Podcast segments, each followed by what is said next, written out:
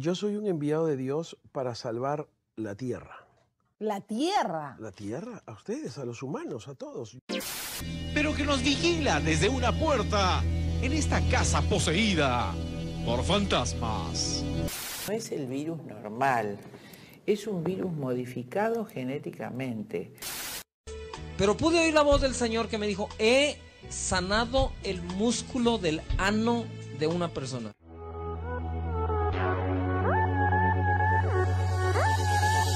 ¿Crees en fantasmas? ¿Ovnis? ¿Mediums? ¿El nuevo orden mundial? ¿Medicinas milagrosas? Todos los temas que te interesan, pero desde otro ángulo. Ya comienza tu programa favorito, Paranormales, un programa fenomenal. Paranormales.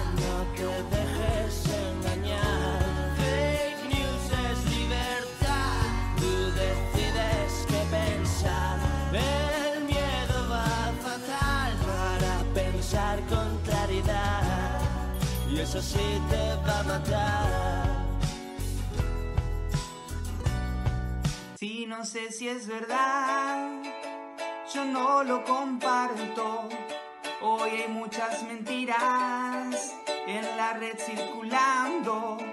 No me puedo confiar y no lo comparto. Corta las cadenas, corta con lo malo.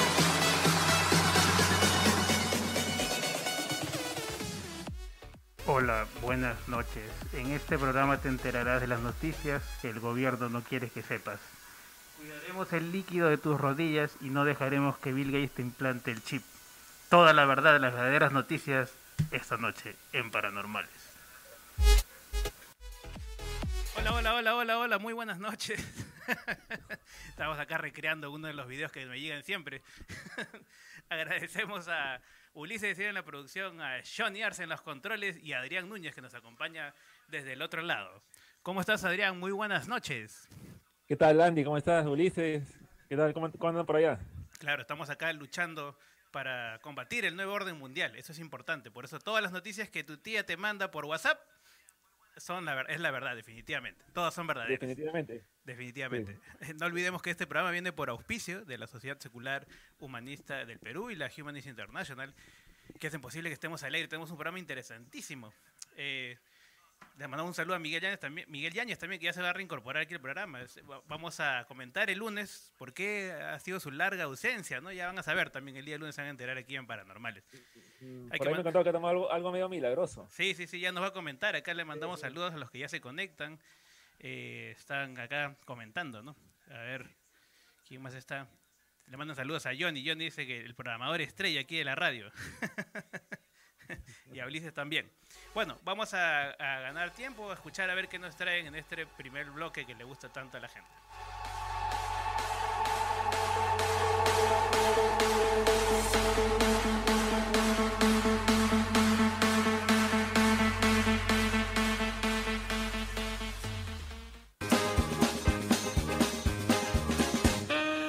Porque estas noticias no paran de hacernos reír. Este es tu bloque favorito, el noticidio de la semana.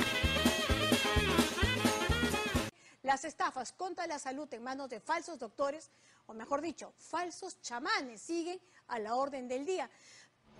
¿Usted es el maestro? Sí. ¿Cómo está, maestro? Mucho gusto. Mucho gusto, maestro. Hermano. Sí, un poquito, Ya, acá. pasa acá, te vas a ver los videos que, te- que están a tres. Ya, a ver. ¿Ya? ¿Tres con COVID? Sí. ¿Qué tienes? A ver, maestro, me duele un poquito el pecho, un poco la espalda. ¿Cómo usted me curaría, pues? Te voy a recetar un medicamento. Ya. Ajá. Te voy a recetar, te vas a, te, ahorita te voy a limpiar con aquí. Ya. ¿me entiendes? Tu pulmones, tu pecho, todo. ¿Ya? O no, con un platino te vuelve a y ahí vemos si tienes COVID. Con un platino te vuelve a y ahí vemos si tienes COVID. Un maestro curandero prometerá lo que nadie en este mundo ha logrado todavía. Primero te voy a sanar el COVID. En una semana tú no tienes nada.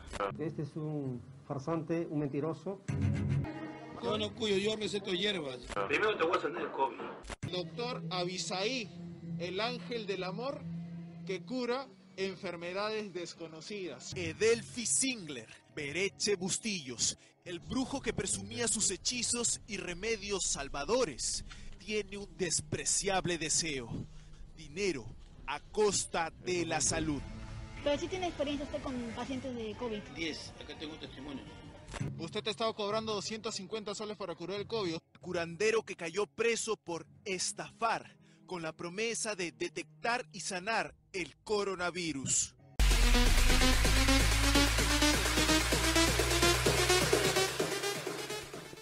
Bien, estábamos escuchando una vez más otro, otro, ¿cómo llamarle? Terapeuta, místico, mágico, Como milagroso. dijeron ahí, falso, falso chamán. Falso chamán, ¿no? Siempre nos quejamos de esto, ¿no? Yo creo que hay que llamar las cosas por su nombre, ¿no? O sea, porque si dice falso chamán, evidentemente significa que sí hay aquellos que tienen el poder místico de curarte, ¿no? Y creo que es algo que corregir en, en los colegas periodistas. Adrián. Así es, así, o sea, ese es falso, falso profeta, falso chamán, en realidad, bueno, es lo mismo. Todo caso, lo que quieren decir con, con eso es este, que es lo mismo falso o verdadero, porque al final, chamán, chamán es chamán. Sí, pues, y ahora en Este- esta en esta época prolifera mucho más que antes los que ofrecen curas milagrosas contra el eh, la contra el coronavirus, ¿no? Entonces eso eso lo hace bastante grave y delicado. Muy peligroso porque estas personas podrían salir creyendo que ya se curaron y, y seguir contagiando si es que realmente tuvieron la enfermedad, ¿no?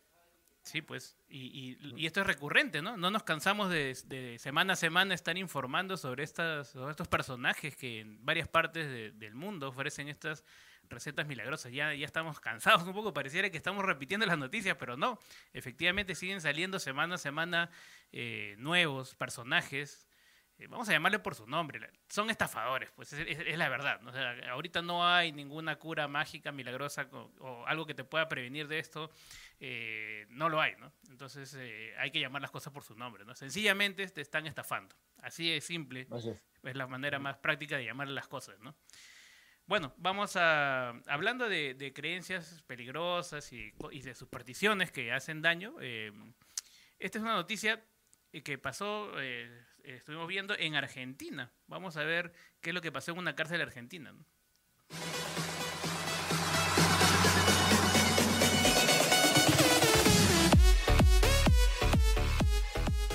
En un penal de Orán, en Argentina, un sujeto que se hacía pasar por pastor evangélico violó a su compañero de celda tras acusarlo de estar poseído por un demonio. El abusador pidió que todos los presentes se retiren para realizar un supuesto exorcismo. Una vez todos se retiraron, el individuo comenzó su ultraje. De acuerdo con Radio Güemes, el perpetrador purgaba condena por el asesinato de un policía ocurrido hace más de 10 años, y ejercía como una suerte de pastor dentro del reclusorio. La víctima, por su parte, era un sujeto de 48 años de edad que fue sentenciado a 12 años de prisión por un episodio de abuso sexual. El hecho se registró hace algunas semanas, según reporta el citado medio, pero fue dado a conocer en las últimas horas.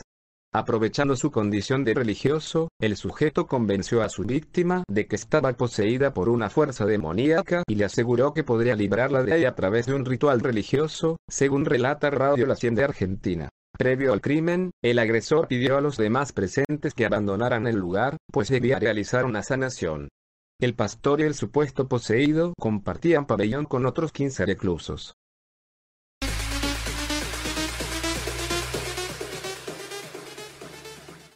Bien, aquí eh, vemos, hemos informado antes ya de noticias en las que eh, gente se viste o dice tener algún poder místico, mágico, milagroso. En este caso ofrecieron sacar el demonio y terminaron ultrajando ¿no? Esta- este, este señor.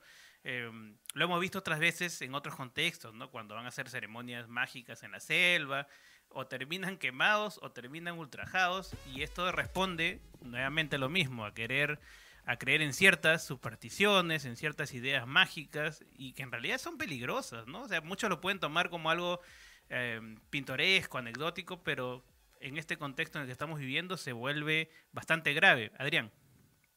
Sí, bueno, o sea, en realidad todos somos influenciables de una manera y todos nos dejamos engañar de vez en cuando. ¿no? Pero, a ver, hay que ponerse a pensar un poquito, este, ¿por quién te vas a dejar este, engañar? Pues, o sea, ¿en, en qué circunstancias? O sea, ¿qué tan fácil eres, no? Eh, yo creo que hay, que hay que siempre tener eso en mente, en mente para no ponérsela muy fácil pues, a los embaucadores y los abusadores. Este, y bueno, y sabemos todavía que en las cárceles esto es, esto es bastante común. ¿no? O sea, las violaciones en las cárceles son, creo que están cerca del 10% más o menos de, de los presos. Son hombres son violados más o menos, algo, por ahí va. Así que, este, pucha, que en una situación así es bastante evidente que algo, algo quieren este, hacer contigo, ¿no? ¿No te parece? Sí, pues bueno, es, es complicado, ¿no? Es una noticia delicada, pero bueno, está conectado. Encima los presos, los presos este, que han sido internados por abuso sexual son los que primero caen. Claro, también. claro. Y generalmente es lo, la, la ley de la cárcel, como le llaman, ¿no? Esas- Sí, sí. esas- algún momento podemos tocar ese tema también, que es eh, hay este, investigadores sobre el tema, ¿no? Pero bueno, vamos a, a ir a la siguiente noticia, que tiene que ver con algo que ya hemos hablado antes, ¿no? En, Estados Unidos, eh, en Argentina sobre todo es donde hay bastante resistencia al uso de las mascarillas, ¿no? Todos responden a este plan de dominación. Vamos a escuchar la noticia y lo comentamos luego.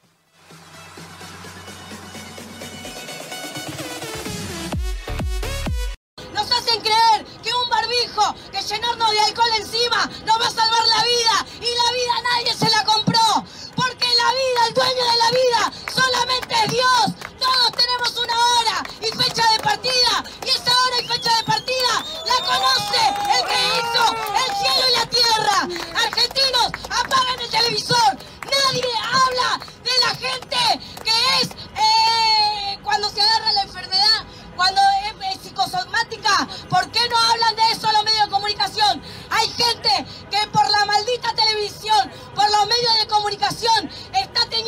síntomas por el terror que les infunden. Argentinos,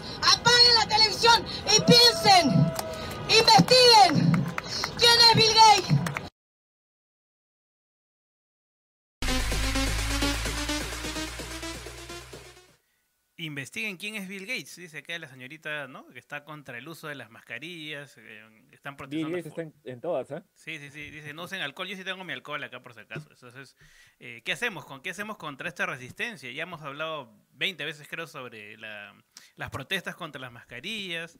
Eh, por ahí algunos comentarios estaba viendo también de algunas, algunos contactos que señalan que este es, plan, es un plan de dominación, nos quieren tener eh, sumisos. un poco extraña esta forma, esta concepción, ¿no, Adrián? Es- Esa es parte también es responsabilidad de los gobernantes, ¿ah? o sea, han ideologizado y han politizado el uso de la mascarilla, que es algo que nunca debió pasar, o sea, ya, ya metieron la pata hasta el fondo y yo creo que ya es difícil salir desde ahí, ¿no? Sí, pues. Este, es un terrible error, o sea, darle eh, carácter ideológico a un tratamiento a un, a un- o a un este a una forma de prevención de la salud es lo peor que puedes hacer. Sí, pues sí, sí. la- Lamentablemente eh, genera estas resistencias y finalmente los perjudicados somos todos, ¿no? Porque en esta pandemia nadie está libre de contagiarse, nadie está libre de infectarse, todos somos propensos a, a tarde o temprano caer en una situación, una situación terrible y eso es lo que queremos evitar. ¿no? Bueno, tengan un... Mira, ar- eh, Sí. argumentos puedes encontrar este, para un montón de cosas así en contra y a favor. Por ejemplo, si te acuerdas, este, cuando acá nos obligaron a, a- a que todo el mundo se ponga cinturón de seguridad en el auto, también había argumentos en contra. Había gente que se que quejaba, que decía que es falta, o sea, que lleva contra tu libertad, ¿no? Y ese tipo de, de- de- tonterías, ¿no? Claro. Pero en este caso va un poco más allá, porque ya no es solamente tu libertad, o sea, ponerte o no ponerte la mascarilla, y este, le, le puede hacer daño a, a terceros. Entonces, Claro. ya no es una cuestión solo de, de tu libertad individual, ¿no? Va mucho más allá. Claro, hay que ponerse en el lugar del otro, definitivamente. Eso nos Sí. obliga. Bueno, estamos acabando este primer bloque para ganar tiempo. Ya nuestros invitados están ahí a la espera. Vamos a escuchar una nota introductoria y vamos ya a conversar del tema que hemos estado anunciando. Las noticias falsas han existido desde siempre. De hecho, su existencia se remonta al surgimiento del primer medio de comunicación, porque no todo lo que leemos, oímos y vemos en estos es cierto. Y eso, como decimos, es algo de toda la vida. Sin embargo, con el surgimiento de los medios digitales, esto se ha agravado de forma inaudita. Y es que la inmediatez que nos ofrece la Internet ha hecho que ya prácticamente todo se viralice. Y por eso es que cada vez existen más y más noticias falsas. Como dijimos, este fenómeno siempre ha existido, pero empezó a analizarse más a fondo con la propagación de noticias falsas durante las elecciones presidenciales estadounidenses de 2016, aquellas en las que ganó Donald Trump. De hecho, muchos le atribuyen a él el término fake news, cuando lo usó en aquel entonces para referirse despectivamente a ciertos medios de su país. Normalmente las fake news suelen ser atractivas en muchos sentidos, ya sea porque son curiosas, porque son cercanas a la gente o porque tratan temas polémicos que están en boga. Es por eso, precisamente, por lo que generan más vistas que las noticias reales. Bien, estábamos escuchando una nota introductoria acerca del tema de hoy, ¿no? Y para eso vamos a conversar esta noche con Elvis Herrada y con Hernán Toro. Elvis Herrada es comunicador con especialidad en periodismo digital, periodismo, periodismo de investigación, periodismo 360, periodismo científico y relaciones públicas. Es, eh, es eh, cofundador de la True, la primera plataforma, plataforma que identifica desinformación con inteligencia artificial. Eso es muy importante. Y Hernán Toro es ingeniero electrónico, especialista en didáctica de las ciencias, magíster en ingeniería con énfasis en automática y docente en matemáticas e ingeniería. Y también es miembro fundador de Escépticos Colombia. Y él ha colaborado con nosotros en varios, varios programas y harto conocido. ¿Cómo estás, eh, Hernán? Muy buenas noches.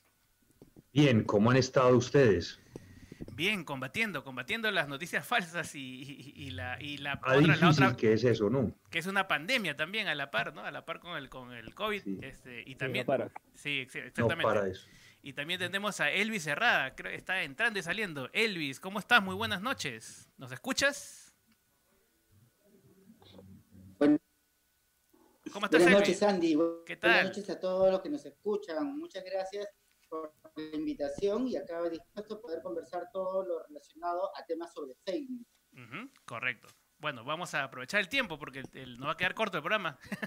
Arrancamos con la primera pregunta. A ver, este, eh, ¿qué diferencia hay entre un rumor, porque sabemos que ha existido toda la vida, y en este caso una noticia falsa? Vamos a plantearle primero, primero la pregunta a Elvis. Perdón, disculpa, no Sí, te pude escuchar a ver. muy bien, Andy. ¿Puedes repetirme Sí, la pregunta? claro, claro. ¿Cuál es la diferencia entre un rumor, que es algo que ha existido toda la vida, con una noticia falsa propiamente dicha, para poder entender claramente? A ver, tenemos ahí retorno, ¿no se escucha Elvis? Claro, Sí, desde luego.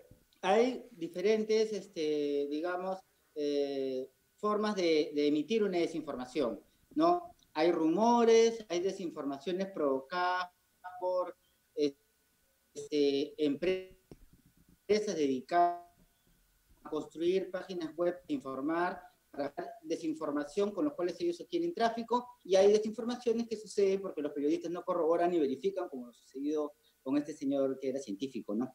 Hay diferentes formas. Los rumores normalmente se, se comparten o, se viralizan a través de redes sociales, pero también de, de- de otro tipo de mensajeros como el WhatsApp, ¿no? En el WhatsApp es donde más, más este, digamos, se viralizan o se difunden los rumores, ¿no?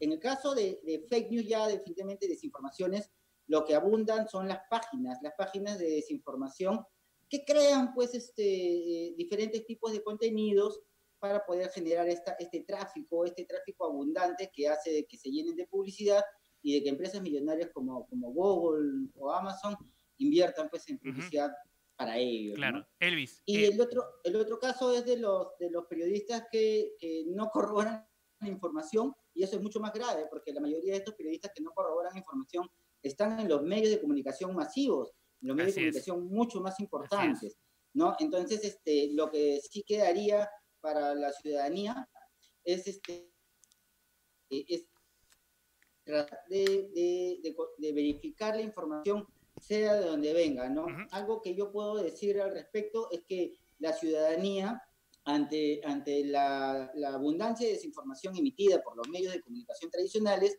en la actualidad ha dejado de creer en ellos. Y es por eso que en las redes sociales abunda desinformación. ¿no? Claro. ¿Por qué? Porque ellos ya, este, en la- la- los usuarios, los, los internautas, ya han perdido este, la confianza, confianza, claro. en los medios de comunicación porque carecen de veracidad, sobre todo por la manera en que no verifican los datos que, que difunden. Claro, vamos a entrar más en detalle eso. Elvis, una pregunta este, breve nada más para ir con Hernán también para... eh, ¿Alguna vez en este conversatorio que, que- que participamos, eh, hicieron una pregunta interesante que te la planteo a- ahora también, ¿no? ¿Por qué no solamente llamarle desinformación a secas, ¿no? Porque finalmente eso es lo que significa esta, esta idea detrás de las noticias falsas, ¿no? Claro, claro. Eh, la palabra es desinformación, ¿no? Y esto tiene muchos años, incluso desde el nacimiento de la imprenta. Este, pero le llaman fake news por el tema de Donald Trump, pues, ¿no? que, fue el que impuso, digamos, de alguna manera esta, esta, esta denominación. Este, eh, pero como justo nosotros habíamos conversado en esa conferencia que, que- que- realizaste, en realidad este, la noticia no, no es falsa, ¿no? la noticia no tiene por qué ser falsa. Entonces, este, no debería de- decirse, sino debería decirle desinformación, este, porque no, no, no, no cumple con los requisitos de una noticia, sobre todo periodística y, y- y verificada por un, por un comunicador, por un periodista. Correcto. Hernán, eh, ¿por qué cuando, hagamos un ejemplo práctico, ¿no? Acá mismo lo hemos hecho en el programa también y, y con Elvis también hemos hecho experimentos, ¿no? Cuando tú lanzas una noticia, vamos a llamar ahorita, ¿no? Una noticia de verdad, ¿no? Eh, tiene pocos likes, pero cuando tú creas o te inventas una noticia, a veces adrede, ¿no? Inmediatamente reacciona la gente así, pero aluvional, ¿no? Lo que estamos viendo ahora, por ejemplo, con este, con estos productos milagrosos que ofrecen para, para, para, para combatir el coronavirus, Hernán. Sí, eso es una parte de la psicología humana básica y es que generalmente nos llaman más la atención los fenómenos extraordinarios que los fenómenos prosaicos o comunes. Entonces, por eso es que, por ejemplo, las noticias o los programas sobre ovnis, sobre poderes paranormales y todo eso gusta tanto, porque es una cosa poco frecuente y es más digno de ser compartido. Los humanos, como por naturaleza, tendemos a compartir la información que es extraña, la, la información redundante no amerita ser compartida. O sea, yo no tengo que estar diciendo a toda hora las cosas triviales que he hecho a lo largo del día, sino que uno, cuando se encuentra con alguien, cuenta qué es lo raro que ha pasado. Entonces, en este caso, eso es simplemente un efecto de masa. Si muchas personas ven una noticia rarísima y no tienen el, el background eh, o, o como la- las bases eh, conceptuales para determinar que son falsas o que son imposibles de que sea realidad, pues simplemente la comparte porque le parece llamativo. Y ahí está detrás algo que también eh, se ha mencionado, que son los algoritmos de, de- de Facebook y de YouTube, que lo que buscan es aumentar el número de clics, porque mientras más clics tenga una noticia, más cara se puede poner ahí la publicidad. Si alguien quiere poner publicidad en un video con más clics, le toca pagarle más a Google, le toca pagarle más a YouTube o a Facebook. Y entonces esas noticias extraordinarias falsas pegan y, se venden muchísimo. Incluso lo de las fake news es una palabra que me parece hasta, irónica, porque el que primero empezó con las fake news, pero brutalmente, fue Rupert Murdoch con su canal de Fox News. Y la gente le decía eso en la época posterior a Clinton, le decían hoax news eh, o fake news como noticias falsas, porque era un canal diseminado, pues diseñado para dis- diseminar noticias falsas de ultraderecha. Cuando llegó Trump al poder, como toda, todo el panorama político estaba en contra de él, él empezó a decir que todo lo que se decía de él era falso. O sea, culpó de lo que hizo la plataforma que lo hizo elegir a él, lo cul- culpó a la izquierda y a los republicanos norteamericanos. Una cosa irónica, o sea, él cogió la palabra de lo que usó la los republicanos, ultraderecha ya de Estados Unidos, para poner a Trump en el poder y usó esas mentiras y se las empezó a adjudicar al Partido Demócrata. Es, un- es una de esas ironías grandes de la historia de la comunicación. Claro, la, la política tiene que ver muchísimo también, es uno de los motores detrás de... Pero vamos a, a ir un poco, a hacer un poco un recuento ¿no? De la historia de las noticias, de estas noticias eh, falsas, malentendidas, vamos a ver cómo le llamamos. Y la radio es un, aquí mismo estamos en la radio, ¿no? Es un- una herramienta poderosa y en años anteriores y en lugares aquí en el Perú también donde de pronto no llega la televisión, sigue siendo un elemento muy potente de transmitir información. ¿no? Y vamos a escuchar esta famosa anécdota ¿no? de Orson Welles, eh, donde la gente pensó que nos están invadiendo los extraterrestres. ¿no? Vamos, vamos a escucharlo yo y la comentamos luego. El 30 de octubre de 1938, el director Orson Welles emitió desde el Teatro Mercury su adaptación de La Guerra de los Mundos de H.G. Wells. Este programa se considera uno de los hitos de la historia de la comunicación de masas, la demostración del gran poder que la radio tenía en 1938. Ese día el pánico cundió entre la población estadounidense, o al menos eso se dijo en los medios, cuando supuestamente los marcianos invadieron la Tierra con intenciones nada amistosas. Para crear la ilusión de realidad, Orson Welles utilizó diferentes recursos. El programa parecía consistir en un concierto. El uso de un lenguaje informativo hizo el resto. Entrevistas con expertos, efectos de ambientación, testigos y documentos sonoros, todo mantenía la estructura propia de una noticia. Gracias a la interpretación de Orson Welles, a una buena dirección, a un buen guion y a unos efectos especiales se consiguió romper intencionadamente la barrera que separa la realidad de la ficción.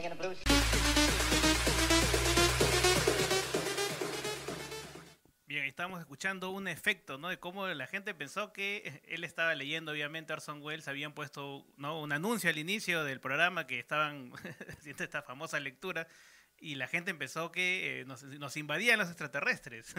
Ahora vamos a traerle a Hernán la pregunta. Eh, ¿Qué mecanismos hay detrás de esta, de esta reacción, ¿no? De esta, cómo, cómo funciona, digamos, en el ser humano y a través de los medios de comunicación, obviamente, siendo un mecanismo tan potente, Hernán? Sí, hay un montón de fenómenos que hay detrás de esta, esta epidemia de noticias falsas, de desinformación y de conspiraciones. Por ejemplo, hay dos que son muy fuertes. Uno es el efecto Dunning-Kruger, que consiste en que una persona, mientras menos información tiene sobre un tema, más capacitado se tiene. Entonces uno ve en Internet docenas de personas que creen que saben más que cualquier médico cualquier epidemiólogo del Centro del Control de Enfermedades de Atlanta, Georgia, y empiezan a decir que, que la pandemia es una mentira, que se cura con tal remedio herbal o cualquier cosa, simplemente porque no tienen la información. Entonces es una paradoja muy grande. Mientras más sabe un científico sobre un tema, más duda. Eh, solo cuando ya llega a un nivel de maestría de investigación en, un doctorado en un postdoctorado, cuando ya dominas un tema, ya la persona se siente realmente muy segura.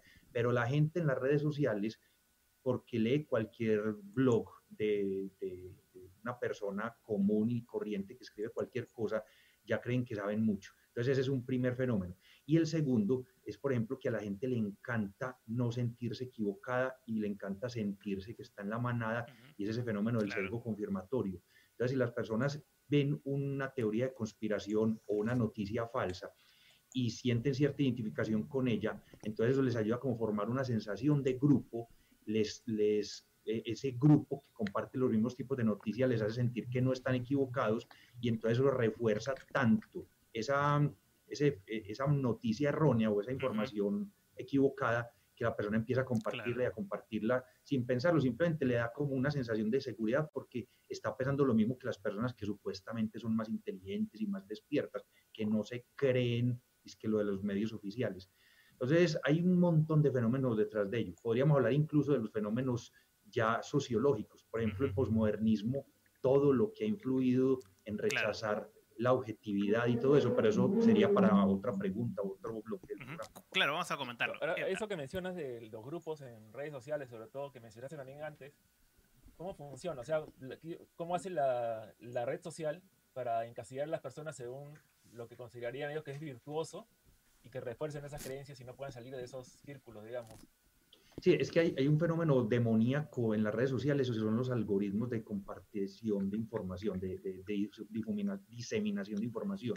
Entonces, por ejemplo, las redes sociales constantemente están almacenando dónde hace uno clic, qué palabras claves tiene, con qué persona se relaciona, a quién, a qué le dijimos like, a qué le dijimos dislike, qué ignoramos, y con eso casi que tiene un, un mapa mental de cada usuario.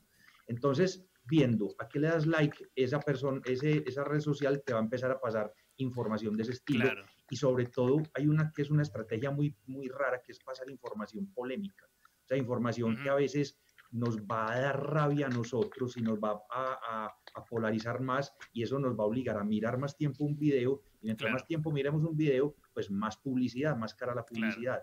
Entonces, detrás de eso está el fenómeno de los algoritmos de búsqueda que a diferencia de lo que uno esperaría en la época de la información y del Internet, de que fomentarían el conocimiento, en realidad esos algoritmos de, pues de, conectividad en redes sociales lo que busca es que usted esté enganchado a, a reproducciones de videos y esté enganchado a grupos y a, y a, y a pues, estructuras de la red que permitan compartir información con gente afín y mantenerlo ahí conectado para que eso cueste publicidad, peso le, le pague publicidad. Entonces es demoníaco. Las redes sociales en realidad les importa un rábano si algo es verdad o es falso, mientras usted esté enganchado en el video como si fuera una, una droga adictiva. Así es, así es. Como dice el dicho, eh, Facebook te conoce más que tu mamá finalmente, ¿no? más que tu pareja, más que tu mamá, más que tus amigos. Sí. Facebook te conoce. Vamos a traer la pregunta a, a Elvis para no salirnos de este bloque que es, Elvis, eh, tú, tú- tú has estado en muchísimos medios de comunicación, conoces al monstruo desde adentro. ¿Cuánto influye y cómo influyen los medios de comunicación en este, en este tema? Esa es una pregunta fundamental. Claro, claro, Andy. Este, en realidad este, es interesante porque los medios de comunicación, eh, como lo dije al inicio, son los que emiten más desinformación, ¿no? Eso ha llevado justamente que los nuevos medios de comunicación que ya están dominando el mundo, como las redes sociales, como acaba de nombrar nuestro compañero, ¿no? Eh, Facebook, por ejemplo, este, pueda, pueda ya manejar este, a través de algoritmos eh, los contenidos que ya se adelanta lo que tú quieres este, eh, ver, ¿no? Entonces, este, los, los medios de comunicación, la ausencia y la veracidad que ellos han tenido han provocado que los usuarios ya no adopten estas informaciones como verdaderas y busquen pues justamente en los usuarios, los amigos, el, el pariente, que, que, este, la, la información que más se acerque a lo que ellos piensen, ¿no? más, que más se acerque a sus sentimientos, ¿no? a estos sentimientos que hacen que uno pique en la desinformación, ¿no? Sentimientos como, como eh, la molestia o como, o como el sentimiento como la tristeza, que, que son los, los, los ganchos más fáciles de poder este, hacer para lograr para que las personas puedan reproducir o puedan compartir estos contenidos desinformativos, ¿no? Pero los medios de comunicación no, no, no desde ahora emiten desinformación, pues. Los medios de comunicación desde hace muchos años emiten desinformación pagada, obviamente, por grandes grupos de poder, ¿no?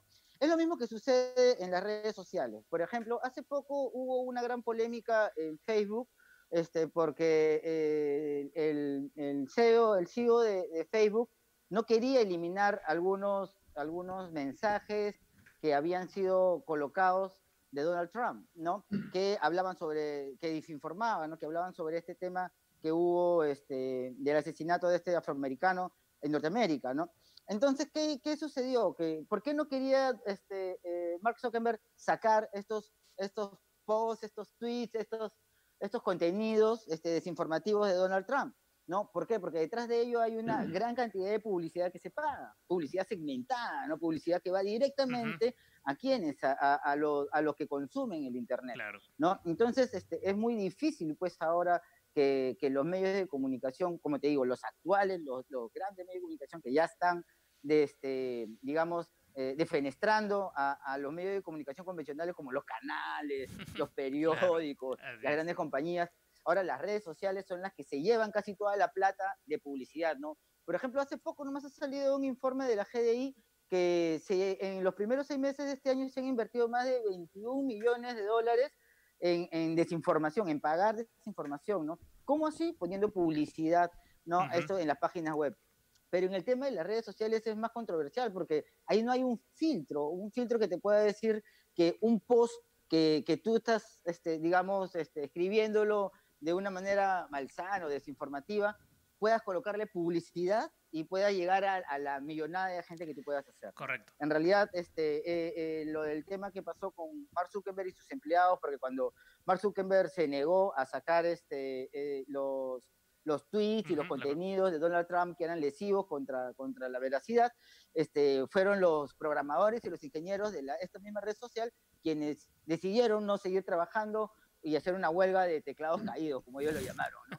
Entonces, este, es, es, es, verdad, ¿no? La, la, como, como lo dije al inicio, ya los medios de comunicación tradicionales y convencionales ya han perdido este, esa, esa posicionamiento y, y esa, digamos, ese, ese puesto que tenía claro. antes con la ciudadanía, ¿no? Y ahora son las redes sociales las que, las que la gente está creyendo más ¿no? Una, las redes sociales que difunden mucho más desinformación. Claro, ahora eso nos lleva una problemática, pero lo voy a plantear más adelante. Ahora, vamos a escuchar un poco las consecuencias de, de, esta, de esta desinformación y con ejemplos prácticos, ¿no? Vamos a escuchar este, esto que pasó en, en ATE, en ATE Vitarte, eh, producto de una, de, de, una, de una cadena de WhatsApp. Vamos a escucharlo.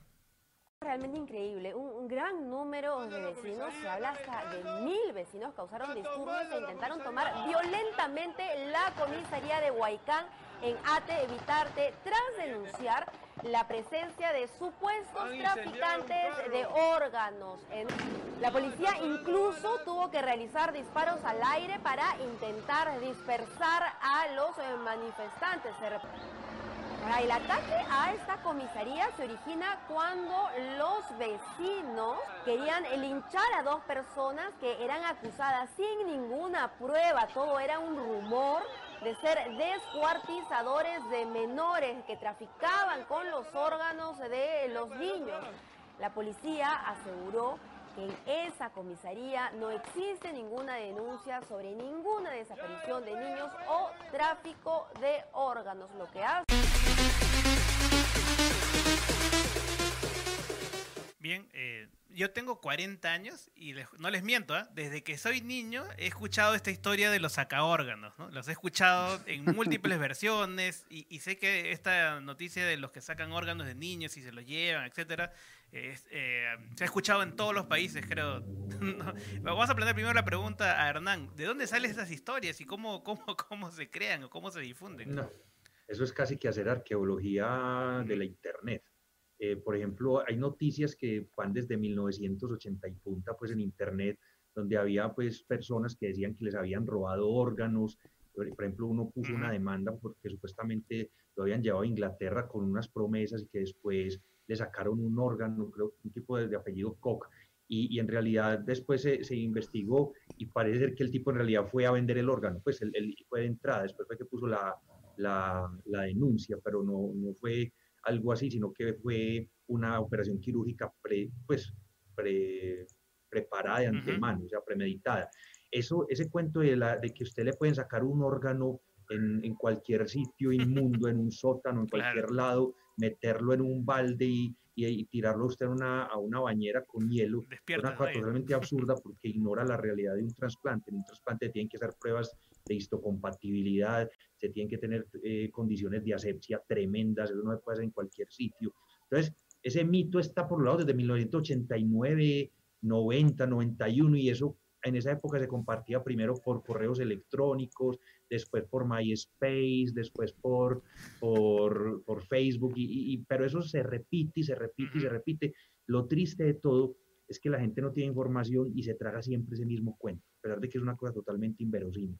Entonces, pues, para ver desde dónde se originó eso, váyase de ahí hacia atrás lo que usted Claro, quiera. claro. Ahora- Siempre son noticias de ese estilo basadas en rumores, pues que inicialmente tenían incluso hasta una carga moral. Decían que eso le había pasado a algún turista sexual en cierto país de Oriente. es, Entonces la moraleja era no se vaya a hacer turismo sexual. Exacto. Pero realmente pues eso es un cuento absurdo.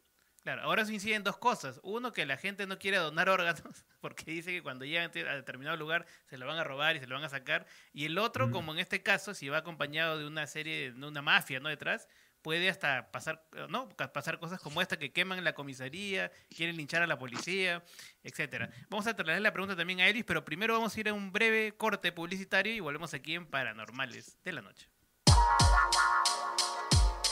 Está sintonizando Radio Canto Grande 97.7.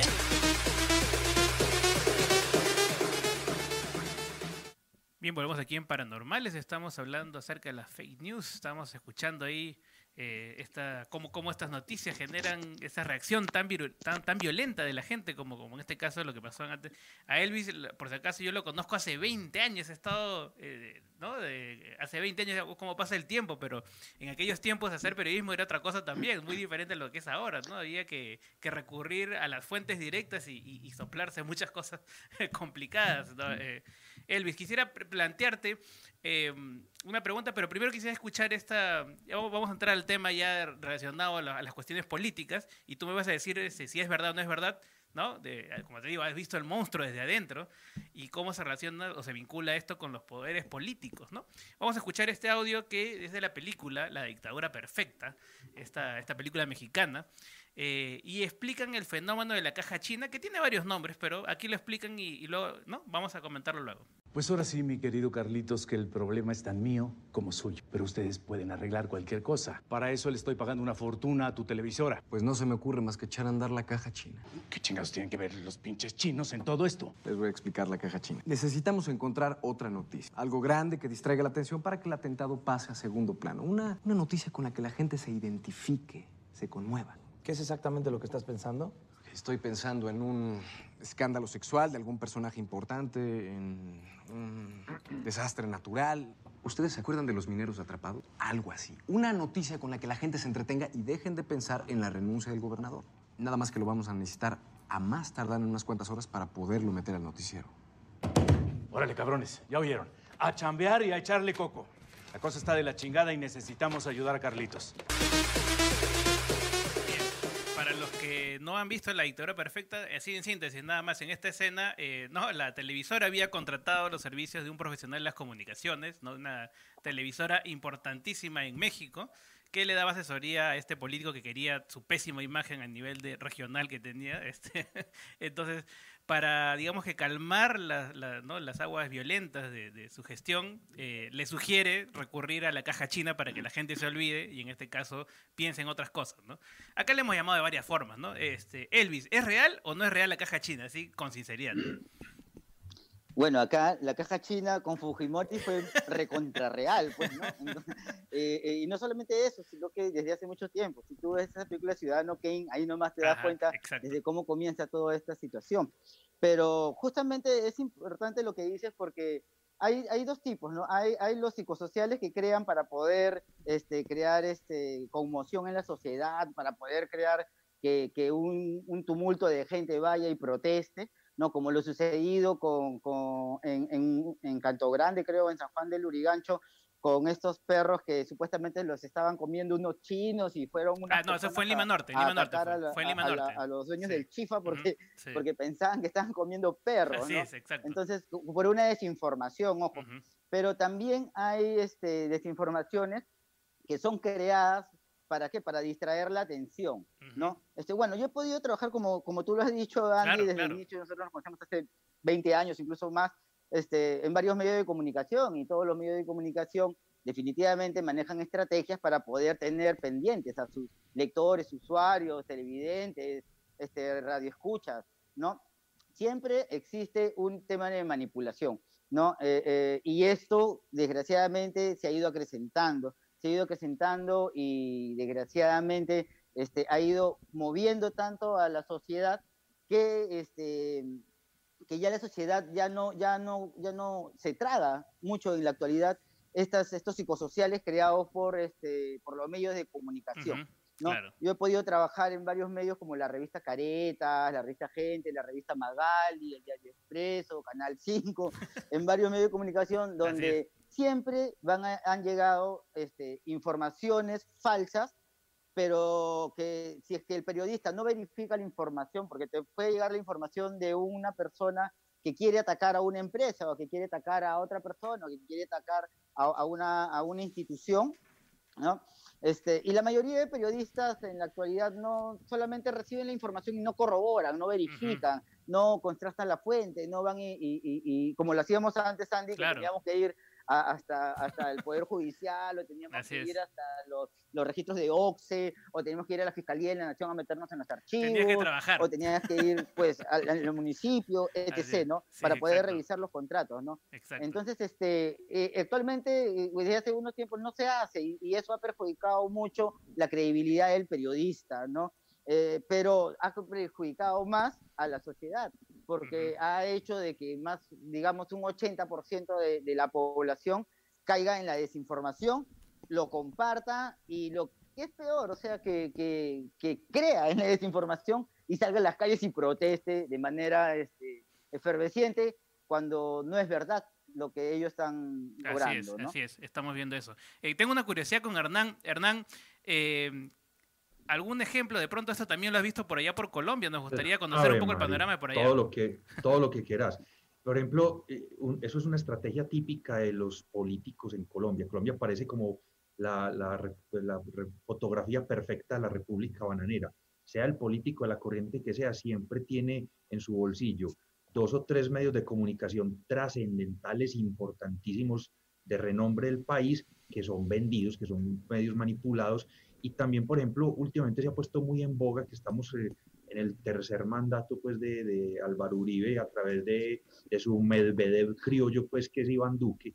Eh, tenemos lo, la misma situación, el, el, tema, por ejemplo, de las bodeguitas uribistas, que fue que se descubrió que el, el gobierno de Iván Duque en esta, pues, en esta en, esta, pues en este periodo de gobierno de presidencia, sacó plata de, de, del dinero que dieron las naciones extranjeras para apoyar el proceso de paz, para que éste le pagara a unos tipos en, en unas bodegas con, con, sus computadores y sus redes para empezar a inventar noticias falsas contra la oposición. Entonces, es una cosa aberrante. O sea, en Colombia el, el uso de las... Eso no, no, es noticias falsas, es mentira deliberada. Yo creo que deberíamos dejar de usar esos eufemismos. En Colombia uh -huh. se, se inventó un eufemismo horroroso los falsos positivos, que, que, que era cuando mataron 10.000 personas inocentes, 10.000 jóvenes inocentes, para ponerles vestidos de, de, guerrilleros y decir que estaban acabando con la guerrilla, y eran civiles asesinados porque les daban después plata al, al ejército. Entonces, a eso le dijeron disque falsos positivos. Imagínense describir claro. el asesinato de Terrible. inocentes civiles Terrible. a manos del ejército y llamarlos falsos positivos. Después le dijeron ejecuciones extrajudiciales. Y eso también es falso porque en Colombia no existe la ejecución, no hay pena de muerte. Entonces no puede llamarse así. ¿Qué es? Un asesinato vil. Entonces cuando estamos hablando de la posverdad y de las fake news deberíamos usar las palabras correctas. Es así mentira es. deliberada. Yo creo que si la gente en vez de decir fake news dice mentira deliberada o desinformación deliberada, la, la, cosa pegaría como debe pegar. Exacto. Y exacto. debíamos dejar de usar esos eufemismos, pero que en Colombia pasa, uh, es el pan de cada día. Correcto. Bueno, vamos a esta parte. Una acotación. Sí, sí, sí, Elvis, adelante, adelante.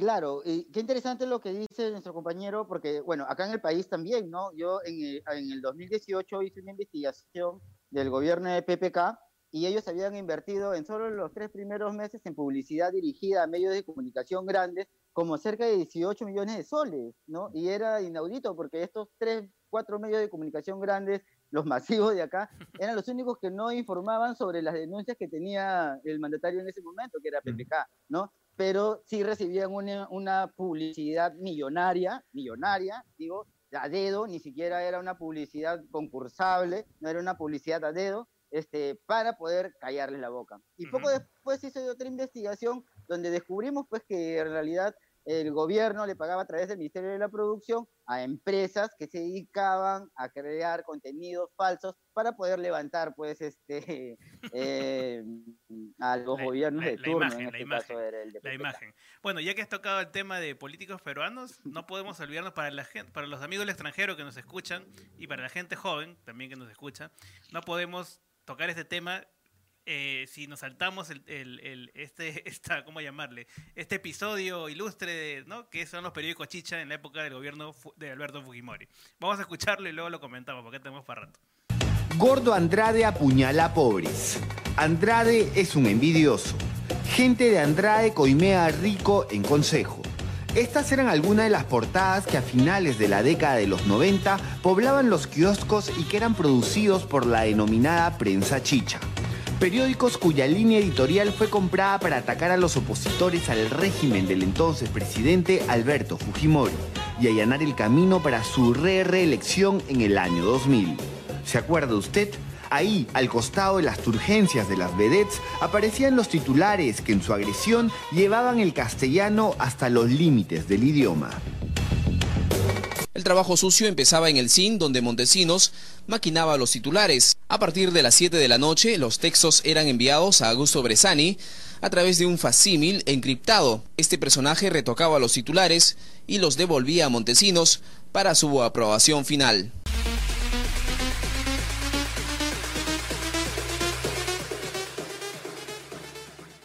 recordando, recordando viejos tiempos que hemos vivido, nadie nos lo ha contado, lo hemos vivido directamente.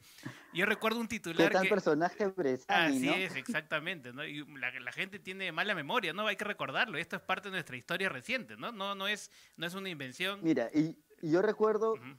Y yo recuerdo, Andy, que cuando trabajábamos en la revista Gente, y estamos hablando del 2004, creo, más o menos, yo entré a trabajar ahí a la, a la revista Gente en el 2000. Y era uh -huh. justo cuando ya estaba saliendo Fujimori. Claro, estaba ¿no? de salida. Entonces, este, eh, había mucho, mucha, mucha de- denuncia porque ya estaban saliendo este, las colitas que hacían los periodistas en la salita del zinc para recibir los sobres, pues porque es verdad, ¿no?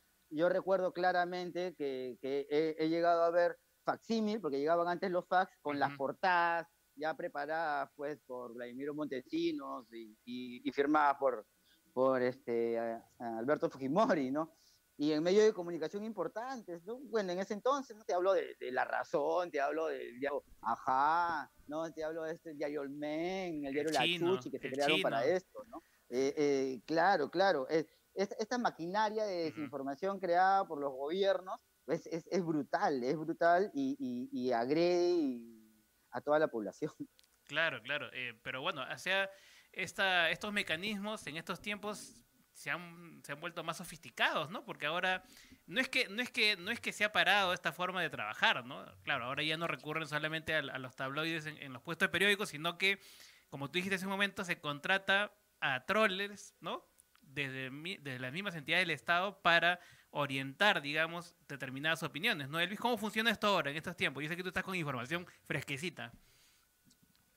Ah, claro, claro, desde luego. Te- mira, por ejemplo, ¿qué hacen? Eh, en, en el mundo sucede esto. Normalmente en la India se preparan grupos, son empresas millonarias que tienen alrededor de 3.000 páginas web, ¿no? Y todas ellas eh, crean desinformación, desinformación con respecto a salud, con respecto a gobierno, con respecto a la guerra, con respecto a, a- a- a- curaciones y etc. Estas, estas páginas web generan tráfico y ahí ganan por el tema de publicidad. Pero ¿qué hacen los gobiernos, por ejemplo, acá? No? Entonces, yo, digamos, este, eh, uno se quiere lanzar a la presidencia de la República, ¿no? Entonces me contrato a seis periodistas o seis comunicadores o seis navegadores de Internet, ¿ya?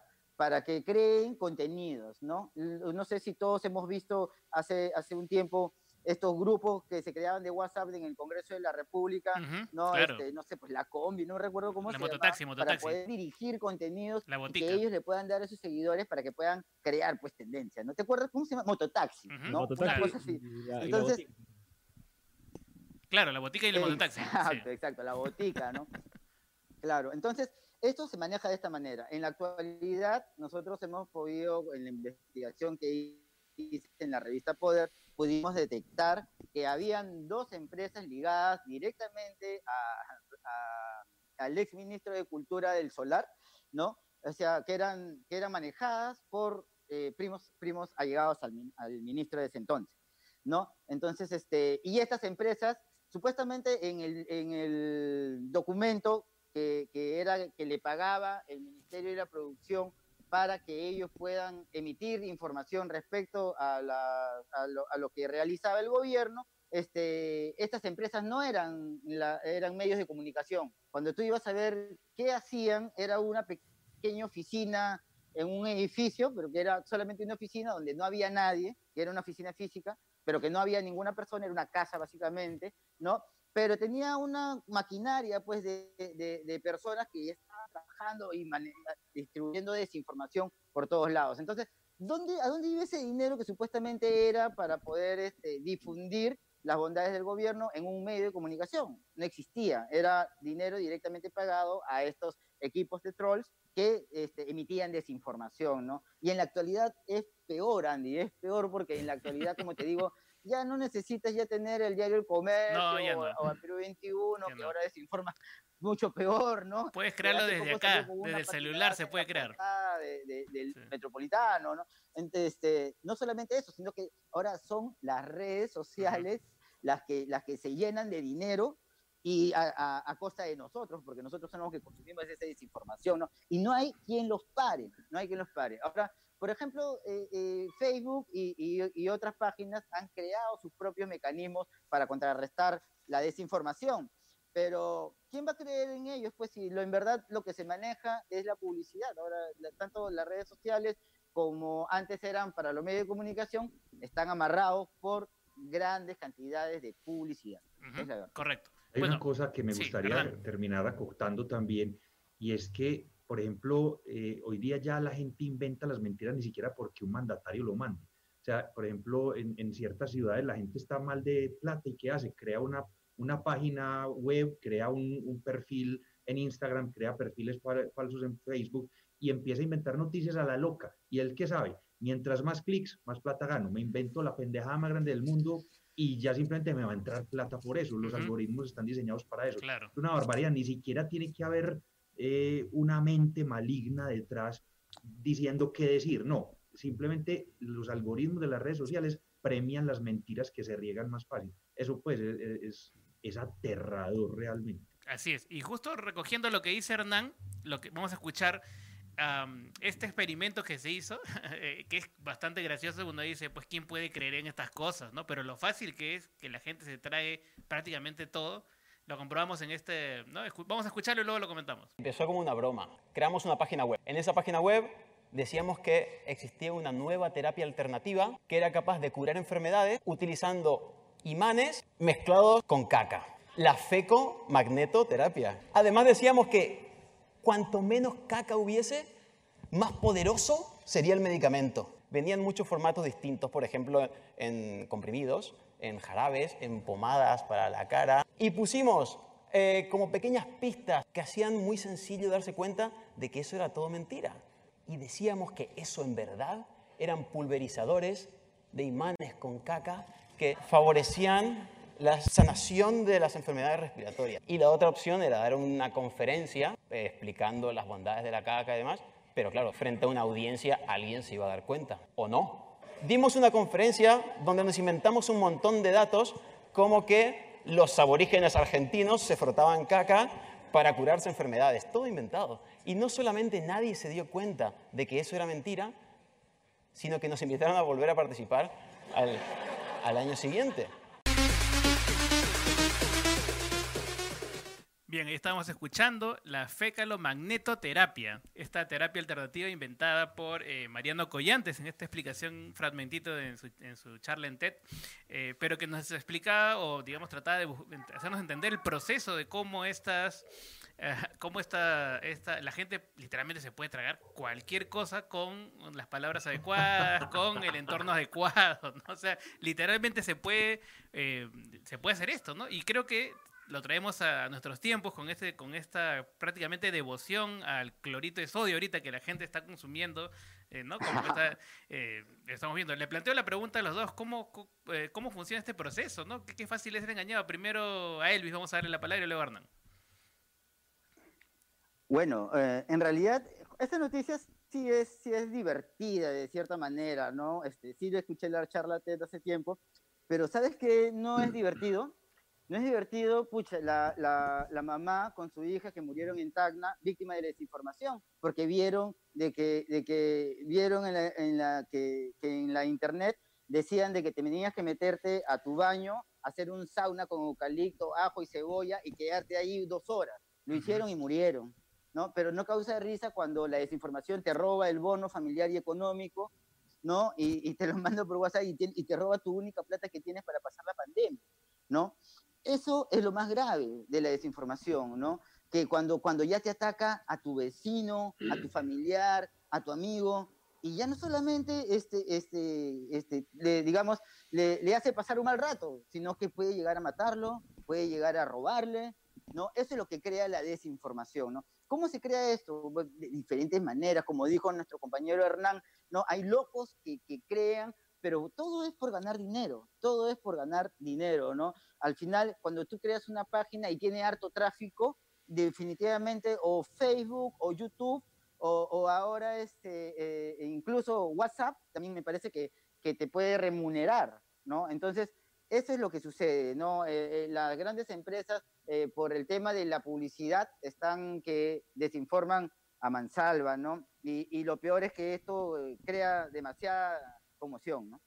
Correcto Hernán ¿nos gusta ser engañados o cómo, cómo, cómo juega este, este sistema ¿no? en este caso Hay, hay unos aspectos que van psicológicamente detrás de eso, pero que son, son suicidas. Incluso son suicidas tanto para el que cree como para la civilización. ¿Cuál es? Por ejemplo, ¿qué sería, ¿no sería maravilloso que el coronavirus fuera una conspiración y que realmente ese virus no existiera? ¿O no sería fantástico que el coronavirus realmente fuera causado por antenas 5G de tecnología celular de microondas y que simplemente tumbando las antenas nos curáramos todo? Eso sería genial. Y los humanos tenemos una, una manía muy estúpida que es creer lo que queremos creer. Quere- Queremos creer mentiras que sean conso- consoladoras. Cuando uno pone un ejemplo que ponga en, en- en- en un paralelo perfecto de eso, la gente no lo entiende, pero es que es de ese nivel.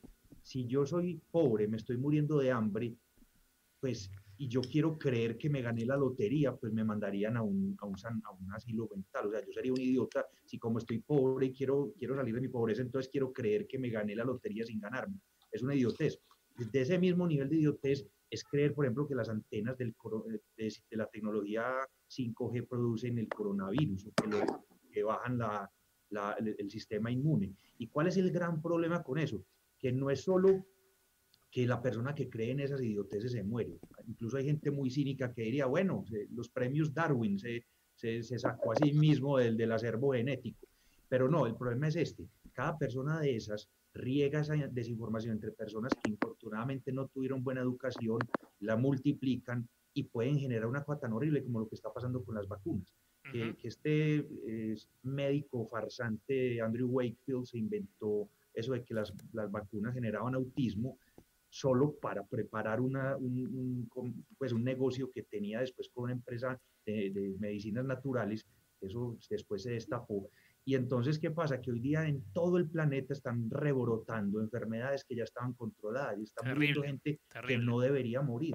Entonces, eh, es horroroso, la gente quiere creer idioteces.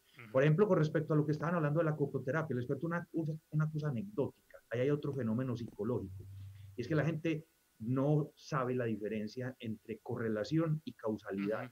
Por ejemplo, yo sé que en mi zona geográfica, antaño, hace 30, 40 años, los campesinos hacían disque bebidas de boñiga, de vaca, de, pues, de, de- ¿cómo se llama? Ruminaza, para decirle de forma bonita, así que porque eso curaba la gripa, curaba el sistema inmune, imagínense. Ya que en mi zona geográfica había gente que tomaba popó de vaca en leche, dizque porque eso los iba a curar.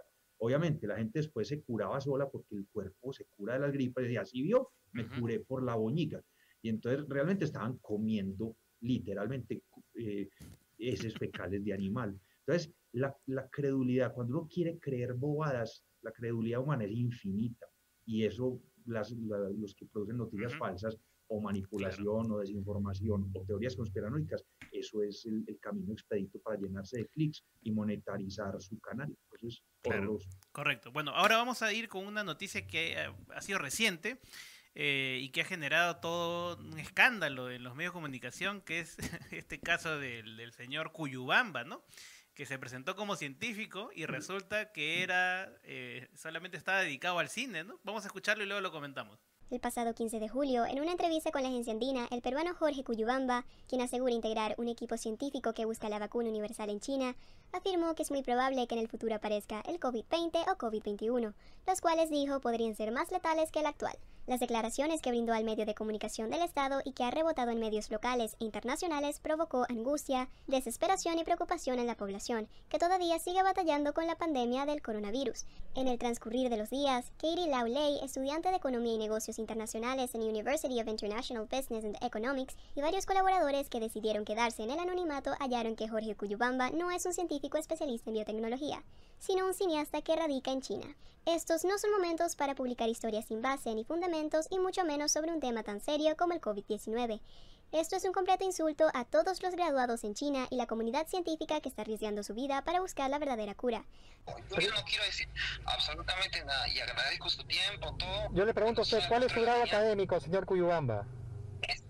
Estimado, todo lo que yo diga se me va a difamar. No No, pero yo le qui- quisiera, pero dígame, si usted no afirma que lo tiene, lo tengo que creer, pero por eso le pregunto, ¿qué grado académico tiene usted?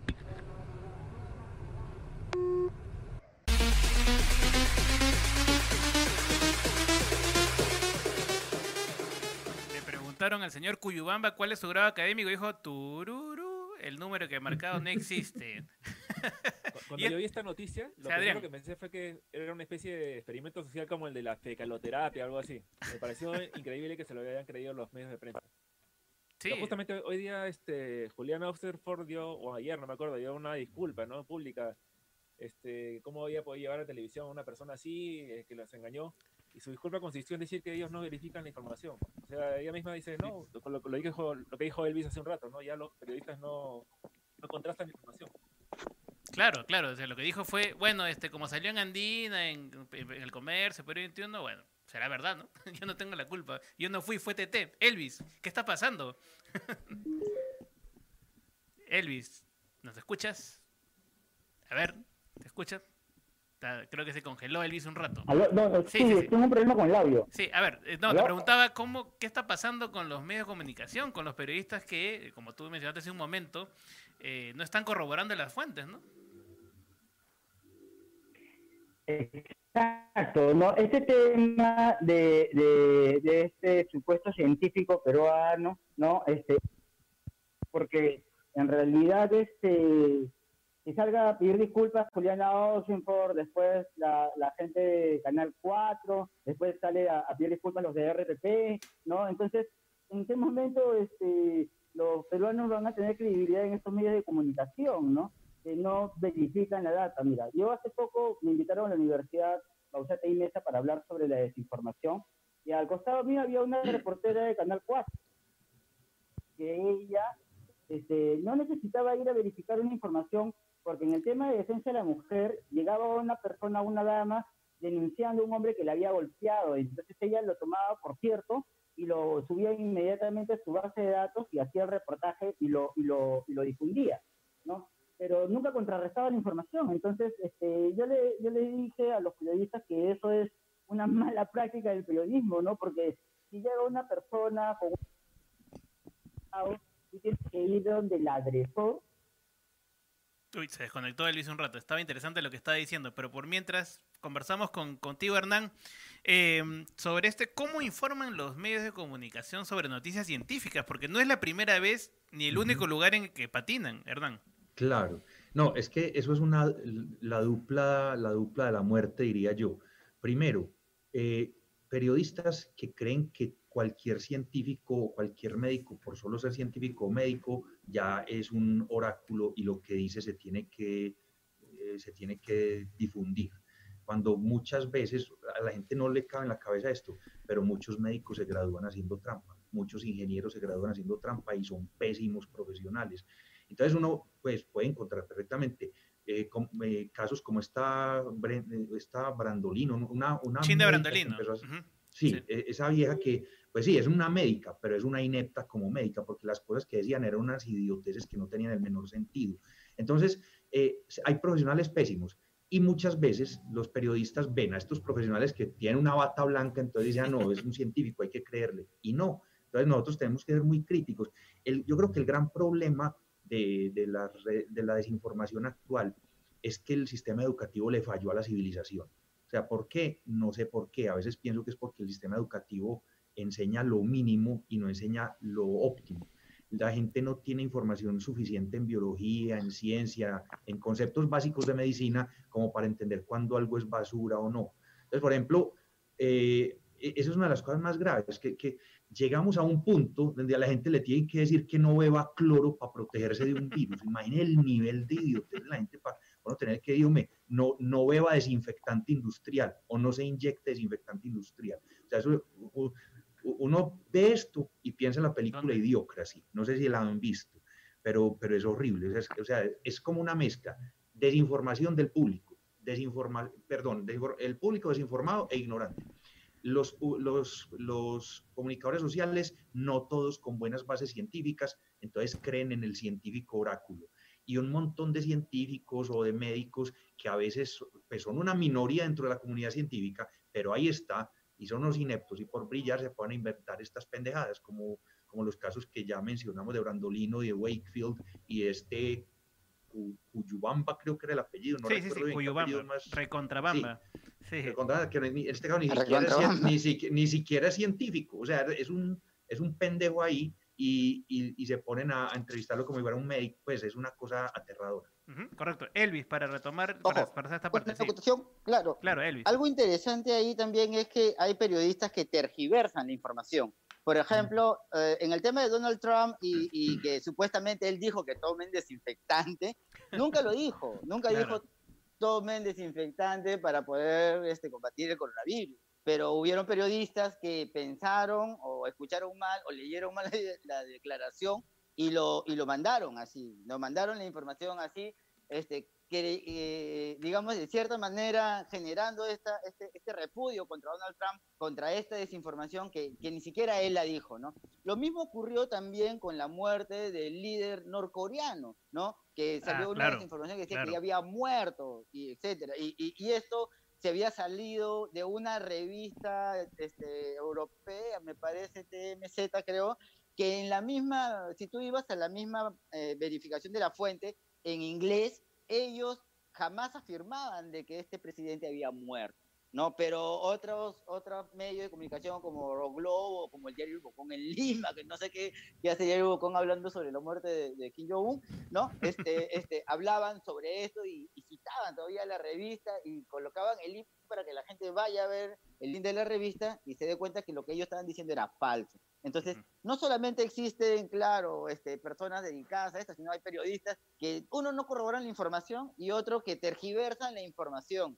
Y, y esto sucede muy a menudo, pues, ¿no? Como, como lo que pasó, eh, que nombramos hace poco con Perú 21, con una portada garrafal desastrosa, que, que lo único que tuvo que hacer la directora es echarle la culpa al jefe de diseño, ¿no?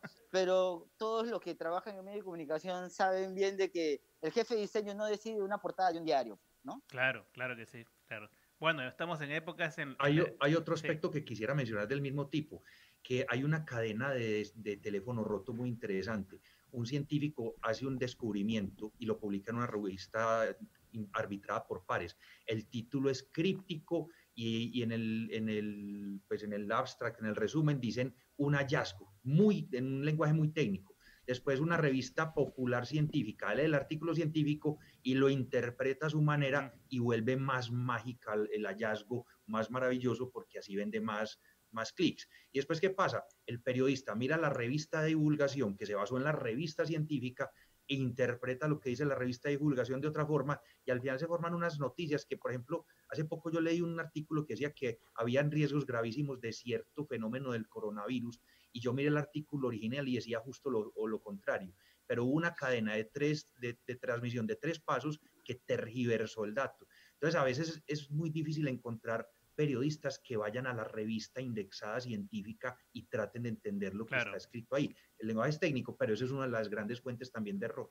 Sí, bueno, este, ah, bueno, eh, pero vamos a este tiempo, ¿no? Eh, eh, Elvis, antes era más complicado corroborar la información, pero en estos tiempos, en el, ¿no? En este año en el que estamos, la- las herramientas para corroborar estas informaciones están a la mano, ¿no? O sea, no es, no tienes que irte tan lejos, digamos, puedes simplemente conocer cuáles son estas, estas herramientas. Elvis. Exacto, tienes mucha razón, Andy. ¿no? Antes era mucho más difícil verificar una información, te costaba mucho más tiempo, ¿no? El periodismo de investigación, una nota, te demorabas una semana en poder hacerla para poder juntar todos los datos, ¿no? Ahora, por ejemplo, para poder verificar una información, tienes que hacer fact-checking, ¿no? Así Ahora, este, muchos periodistas no lo conocen, pero esto ya se viene realizando desde hace muchos años. Ujú. Y para combatir la desinformación, los grupos de fact-checking de periodistas lo que hacen es verificar mucha, mucha información y esto subirlo a una data este, eh, en, en Internet, a una Big Data, donde este, incluso a través de un algoritmo tú puedes colocar el link de una desinformación y puede verificar con esta base Así de datos es que ya está alojada, ¿no? Oh, y no solamente eso, sino ya para un periodista que quiere hacer fact-checking, lo que puedes hacer es ir a los registros de OXE si quiere ver este, contrataciones públicas, ¿no? O puedes ir, este, no sé, pues digamos, a, a lo- a la serie de datos abiertos que dan todas las instituciones del Estado, o si quieres verificar si una empresa es cierta o existe, puedes entrar a registros públicos a través de plataformas web. Ya todo es más sencillo. Antes tenías que ir, presentar un documento, esperar que te lo reciban, hablar con el director. Ahora no, ahora Claro. el trámite es online, pero Así muchos es. periodistas no lo manejan, no, no manejan estas, estas herramientas de tecnología para verificar la información, ¿no? Y, y, y eso desgraciadamente hace pues, que la mayoría caiga en esto. Eso es- pero eso es ojo, que ahora ya se están practicando muchas maneras de poder combatirle esa información, ¿no? Por ejemplo, el año pasado este, yo, eh, tuve eh, la oportunidad de participar en una mediatón hackathon donde nos juntamos programadores, periodistas, ingenieros, marqueteros, relacionistas públicos para desarrollar tecnologías que ayuden a combatir la desinformación. Esto fue creado por la Unión Europea. Y dentro de todos ellos salieron varios, varios proyectos muy interesantes, ¿no? El de nosotros salió ganador, que era, es una plataforma que ya está en proceso, que el próximo año lo lanzamos, donde tú pones el link de la noticia que tú crees que es falsa y a través de criterios objetivos periodísticos te puedes escanear la noticia y te puedes sacar una valoración del 1 al 100 para ver si es verdadero o falso, ¿no? Esta, esta, plataforma ha sido este, respaldada por la Unión Europea por y, y, el diario El Comercio también eh, es uno de nuestros próximos clientes, ¿no? Para poder ayudar al periodismo a que no pueda caer en esta, en esta, en esta, en esta tragicomedia, como si se lo pudiera decir. Salvavidas necesario en estos tiempos. bueno, vamos a ir. Desde luego, sí, Vamos a escuchar ahora. Em, ya lo han comentado eh, hace un bloques atrás, pero nos gustaría poner un ejemplo práctico de cómo eh, se lucra con las noticias falsas, que eso es importante incidir ¿no? en este aspecto. Vamos a escucharlo, Johnny, y lo comentamos. Vélez es una pequeña ciudad de Macedonia del Norte. Allí mucha gente se hizo muy rica gracias a las fake news durante la campaña electoral de 2016 en Estados Unidos. ¿Por qué? El Papa apoya a Donald Trump para la presidencia. Hillary Clinton gestiona una red de prostitución pedófila. O Hillary Clinton sufre daño cerebral tras un accidente de avión. Con estos titulares inventados, unos estudiantes de Vélez ganaron mucho dinero, y ello en una ciudad muy pobre. En los años 90 todavía había una floreciente industria, pero tras la disolución de Yugoslavia muchas empresas cerraron. El desempleo aumentó y es fácil ganar dinero con noticias falsas. Es simple. Se abre un sitio web y un perfil de Facebook con un nombre sugerente. Luego se plagian historias de Internet o se inventan. Lo importante es tener un titular sensacionalista. Finalmente se crean o compran perfiles de Facebook falsos a través de los cuales las historias se comparten de forma masiva. Al cliquear en las publicaciones de Facebook, los usuarios llegan al sitio web de Macedonia. Cuanto más movimiento haya, más publicidad inserta Google AdSense. Y por cada clic en un anuncio, el creador de noticias falsas gana dinero. Se fueron bien lejos para ¿no? crear estas noticias de las elecciones. Eh, bueno, hemos visto tres aspectos esta noche para ir un poco encuadrando ya, ¿no? Primero es la, eh, la psicología, ¿no? Que hay detrás de él que acepta las noticias falsas. Segundo, los intereses políticos que existen y que, ¿no? Eh, un, tercer elemento son cómo juegan en pared con los grandes medios de comunicación. Y un cuarto es el lucro, el dinero, como en este caso que estamos escuchando, ¿no? ya hemos incidido un poco en el proceso, pero finalmente vamos a dar la palabra a Hernán este, este cuarto elemento es básicamente generar dinero a través de los clics. Hernán. Sí. Es la publicidad, literalmente es solo publicidad. Eh, mientras vos tengas en una página web publicidad y te hagan clic en la publicidad, eso automáticamente te da dinero a vos. Entonces, eh, qué mejor forma de que haga mucha gente, que mucha gente pueda mirar los anuncios que tengo en mi página, que por una noticia bien sensacionalista, bien increíble y que todo el mundo quiera compartir. Entonces, es el mismo fenómeno del crecimiento exponencial. Si la noticia le llamó la atención a 100 y esos 100 logran que otras 100 personas, amigas suyas, vean esa noticia o contactos de ellos vean esa noticia y esos 100 logran otros 100, la cantidad de clics crece exactamente igual que si fuera una, una, pandemia, una epidemia. Por eso estabas diciendo ahorita clarito que es que esto de la, de la desinformación y las fake news es una pandemia, lo es. Se mueve exactamente con el mismo tipo de, de modelo matemático. Y claro, cuando usted ya regó su contenido en muchas redes y le empiezan a llegar clics, no 10, 15 al día, sino 10 mil o 15 mil clics al día, la cantidad de plata que usted le llega es enorme y, y esa plata es tan grande que usted simplemente puede renunciar a su sentido ético, decir, si me van a pagar 3 mil dólares diarios por decir mentiras, pues lo hago. Es lo mismo que hacen muchos, pues la gran mayoría de los pastores y de, los gurúes y santones que saben que lo que están enseñando es mentira, saben que sus, sus rituales son falsos, pero aún así, pues si, si me están, si estoy recibiendo de, diezmos y limosnas, pues rico. ¿Cuál es la diferencia? Que en las fake news, en las noticias falsas, en la desinformación, el crecimiento es exponencial, en la religión no. Entonces imagínense qué es mejor para ganar. Claro, correcto.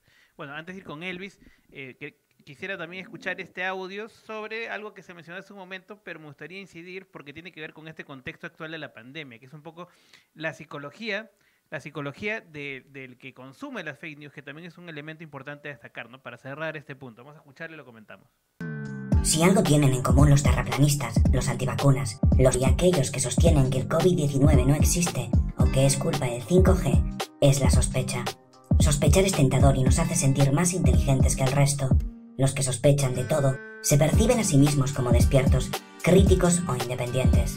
Entonces, sospechar paga bien en estos tiempos. Existe otra ventaja en sospechar. Los que presumen de no creer en nada se sienten libres del engaño. Sucede que a todos nos da miedo sentir la vergüenza de ser engañados. Sentir la vergüenza de haber creído y habernos equivocado duele, y los fanáticos de la sospecha creen estar por encima de dicho dolor. Pero no es así. En este mundo de fakes y operaciones de prensa, los fanáticos de la sospecha terminan siendo los principales engañados.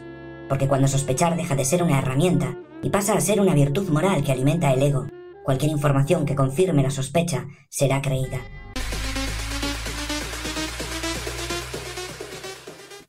Bien, parece que nos fue Elvis un rato mientras se conecta nuevamente Hernán.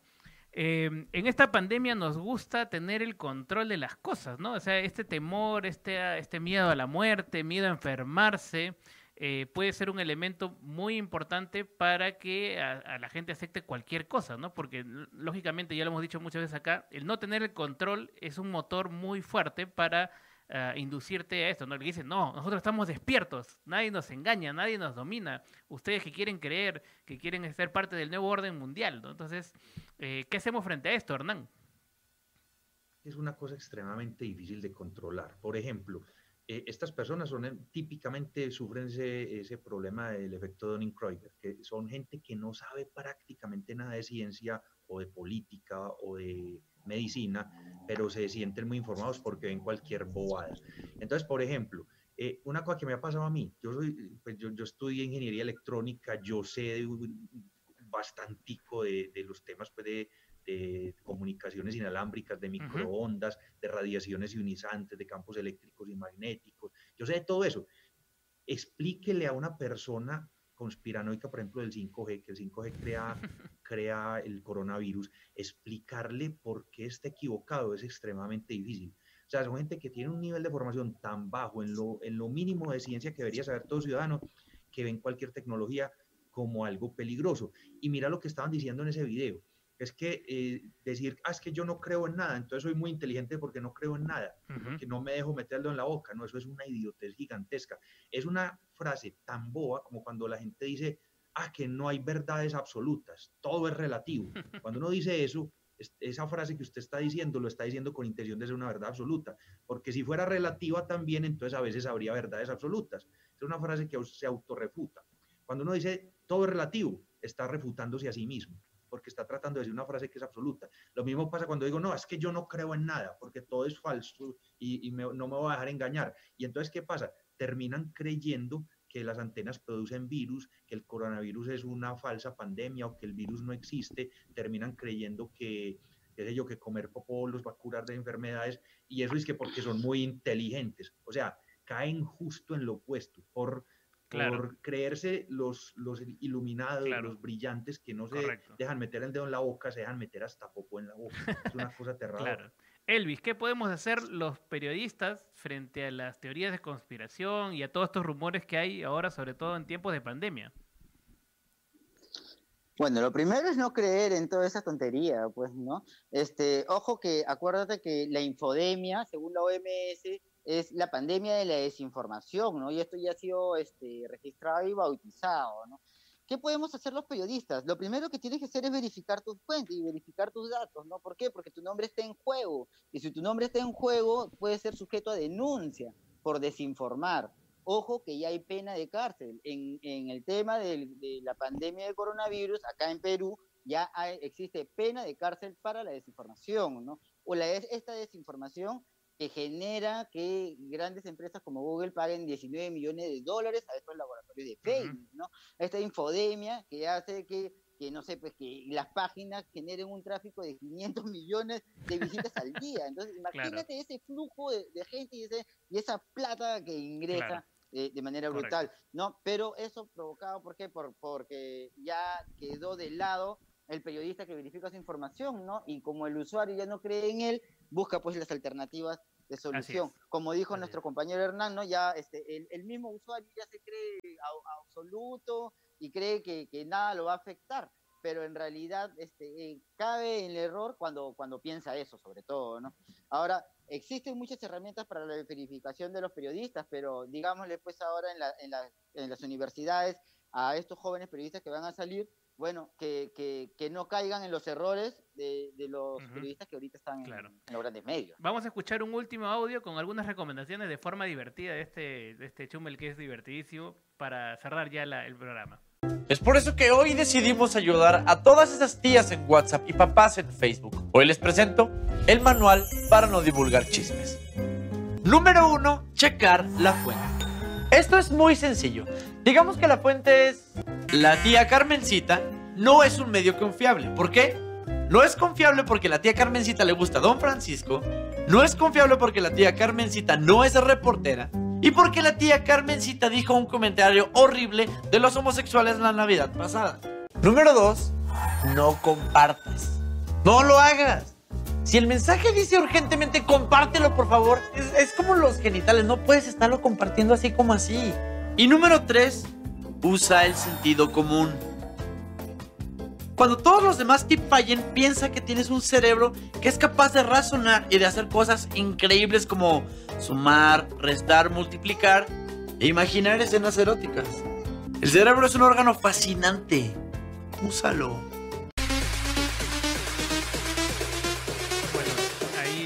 Estaban unas recomendaciones básicas en un sentido humorístico para quienes están escuchando. Últimas palabras, Hernán, ya nos vamos. Un- un- últimas palabras reflexivas sobre este tema. Pues yo creo que esos, esos consejos humorísticos son realmente valiosísimos. Verificar la fuente, no compartir todo. Y, y lo que estábamos diciendo ahorita, dudar si hay algo que me suena mucho a mí y que resuena mucho con mis creencias, examínelo el doble, porque es un- puede estar depredando en mi propio deseo de creer eso. O sea, no creer siempre solo lo que me conviene a mí o lo que cuadra con mis ideas. Esas son ideas muy buenas para, para hacer y obviamente tratar de informarse en sitios científicos y no dejarse llenar de esas sugerencias y sugerencias que nos tiran las redes sociales por, según nuestra historia de búsqueda, sino buscar activamente nosotros. Esos son unos buenos pasos para hacer. Correcto. Elvis, últimas palabras para cerrar ya el tema. Bueno, yo les quiero dar unos consejos, además de los que, de los que hemos escuchado ¿no? en esta nota. Lo primero es un titular tendencioso. Si tú ves un titular tendencioso entre, entre signos de admiración o signos de, de interrogación, ya que te llame la atención de que no es algo verdadero. Segundo, si tú ves que la- el artículo no tiene la firma de un periodista, ya empieza a dudar de que sea verdadero o falso. Tercero, si ves que dentro de los párrafos del, del texto que tú estás leyendo no se, se cita a una persona este, eh, eh, a una institución, definitivamente es algo falso. Si tú ves que dentro del texto que, está, que estás leyendo no hay cifras, no hay datos, no hay corroboración, no hay contrastación de, de información, ¿no? Porque eso es lo que hace un periodista, contrastar la información y ponerlo todo en un solo bloque. Así Entonces, es. Posiblemente ya sea falsa esta noticia, ¿no? Ojo, también puedes verificar la imagen, si la imagen ha sido este, utilizada en otras noticias, es una, una imagen antigua, ¿no? Y, y otro dato que también yo sugiero que la gente vea es este, la página web donde tú estás este, este, navegando. Cuando tú entras a una página de información que tiene demasiada publicidad, definitivamente tienes que empezar a dudar, porque Así una es. página tip, ¿eh? De un medio tip. de comunicación convencional no te llena de publicidad en donde está la información, ¿no? Otra de las cosas que también le recomiendo a la gente que puede ver cuando, cuando cree que algo es informativo es ver las etiquetas que utilizan este, los textos periodísticos cada vez que, que difunden, no siempre están las etiquetas abajo, y hay que tener cuidado porque la mayoría de ellas, de ellas están relacionadas a, a- a infodemia. ¿no? Correcto. Yo creo que con estos consejos básicos, un- una persona que está navegando en internet y piensa pues que, que tal vez hay una información que sea falsa, ya puede Perfecto. dilucidar y puede más o menos este, este, ver si es verdadero o falso. Perfecto. Otra cosa que yo recomiendo, y eso sí lo recomiendo de verdad, es que cuando tú veas una noticia falsa, la puedas compartir diciendo que es falso, para que tu vecino, tu amigo, tu compañero no caiga en esa desinformación. Tú puedes desenmascarar a la desinformación y ayudando a difundir de que esa noticia es falsa, porque eso va a ayudar de que otras personas no caigan en ese error. Como ya dije de un inicio, las Facebook, la, la- la desinformación mata, la desinformación te roba, la desinformación hace peleas entre gobiernos, desestabiliza gobiernos. ¿no? Entonces, para evitar eso, tal vez nosotros podamos juntarnos y poder ver cuando algo tú crees que es informativo, lo pones, no, este, esta información es falsa, tengan mucho cuidado. Buenos ¿no? tips, buenos Entonces, tips. Eso va a ayudar a que tu compañero y al, y al amigo no lo compartan. Perfecto. Yo creo que ya. eso es importante. Antes que nos saquen del aire. Elvis, muchísimas gracias. Ha sido genial tenerte, compartir contigo esta noche. Gracias, Hernán, también. Eh, Con ver, mucho gusto, muchísimas gracias a ustedes. Perfecto, muchas gracias. Estamos en una segunda parte de conversar porque este tema es interesantísimo y siempre, nunca está de más conversar. Muchas gracias. Claro que sí. Un abrazo para Hasta luego, ustedes. que estén muy bien. Saludos a todos. Adrián. Muchas gracias, Adrián. Muchas gracias, Andy. Muchas gracias, Listo. Hernán. Un gusto. Nos vemos. Correcto. Gustazo. Hernán, eh, Sí, eh, no más muchas rapidito porque Sí, sí, sí, Adrián, Adrián. Pero yo creo, además, este, hay que tener conciencia de que para romper esa cadena de mentiras, el que tiene la el mayor poder es el consumidor de la noticia, ¿no? Si el consumidor no, no la reparte así, no se la cree, es lo mejor, ahí la, la corta de arranque. ¿Y cómo, es, cómo hace para no creérsela? Teniendo un pensamiento bayesiano, ¿no? O sea, no teniendo siempre primero creencias absolutas sobre algo, sino tener la posibilidad de la duda. Así es. ¿no? Y cada vez que entra información nueva, actualizar nuestras creencias según esta nueva información. De ahí parte todo. ¿no? Correcto. Muchísimas gracias, Adrián. Recordar, hay que usar los sentidos, sobre todo el sentido común.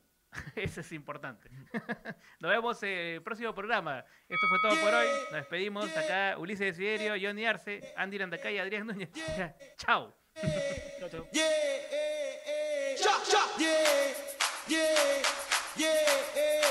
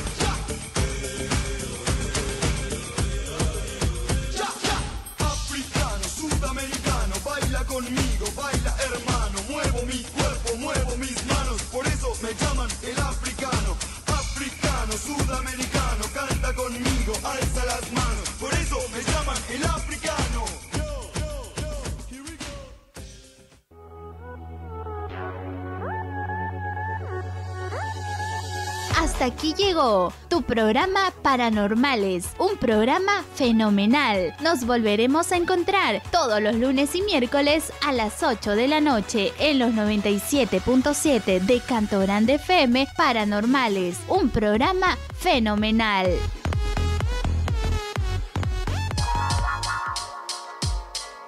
Sintonizando Radio Canto Grande 97.7 FM La primera y la única radio que trabaja con energía solar Que no tan solo protege sino cuida el medio ambiente. Eso nos hace diferente como personas pensantes Paneles solares, eso me suena interesante La vida es una nota musical Al igual que esta materia ambiental Por lo cual lo encuentras aquí. De todos modos Canto Grande FM 97.7 Lo tiene todo, ah, lo tiene todo, ah Búscanos en Facebook.